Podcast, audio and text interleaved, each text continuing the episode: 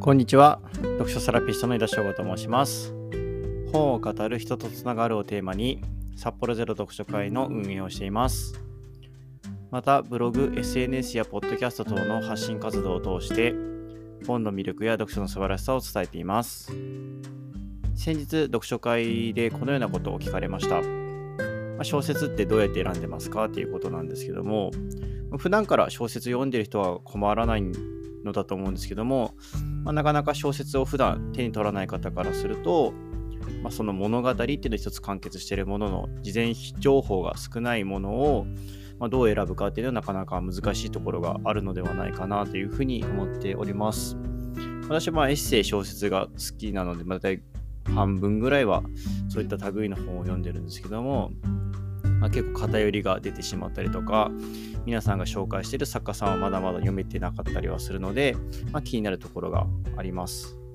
でまず私の回答をしたいと思うんですけども1つ目が表紙です。まあ、表紙というのは本の顔というふうに呼ばれてましてここ結構調べると本のその部分には結構人の体とか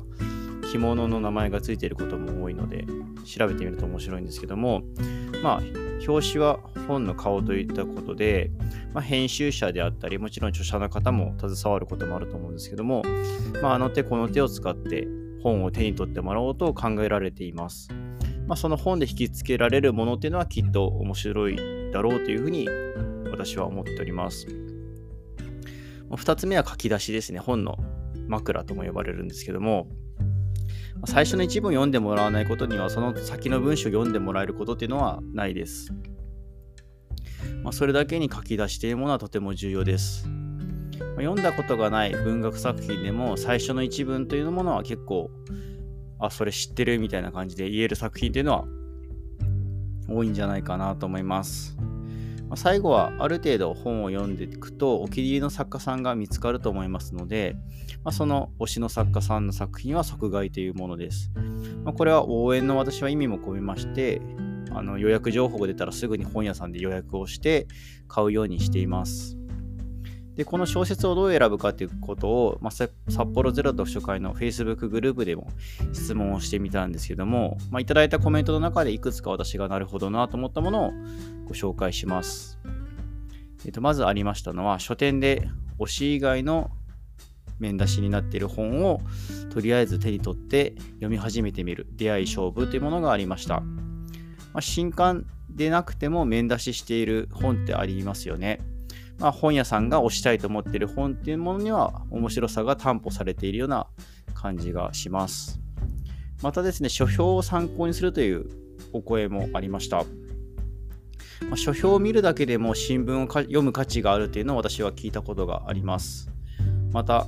まあ、文庫には裏面、あのー、本の裏表紙のとこにも、えっ、と、あらすじが書かれてまして、結構これは参考になります。まあ、ミステリー系だと書かれすぎの場合もあるので、どこまで読むかは結構難しいポイントかなというふうに思っております。他にもいろいろなコメントがあり拝見したんですけども、まあ、どれが正解というのは正直あのありませんでしたというか感じませんでした。まあ、いっそのこと一目惚れですとかフィーリングといったところに頼ってみるのもいいかもしれないです。まあ、先ほどのコメントですとか私の最初に紹介したものに追加すると、まあ、個人的には読書会で紹介された本というのは比較的読みやすいのかなというふうに思っております。まあ、それは誰々さんが紹介してくれた本と思いながら読むと、まあ、読み終わった後にその感想をその紹介した人に伝えたいと思いながら読み進ることができることがあるからかなというふうに思っております。まあ、言葉に対する感度を上げていくためにはやっぱり多くの言葉に触れることだと思っておりまして、まあ、小説で言葉にたくさん触れるっていうのは、まあ、それは畑仕事で土壌を耕していくようなものなのかなというふうに私は思っております。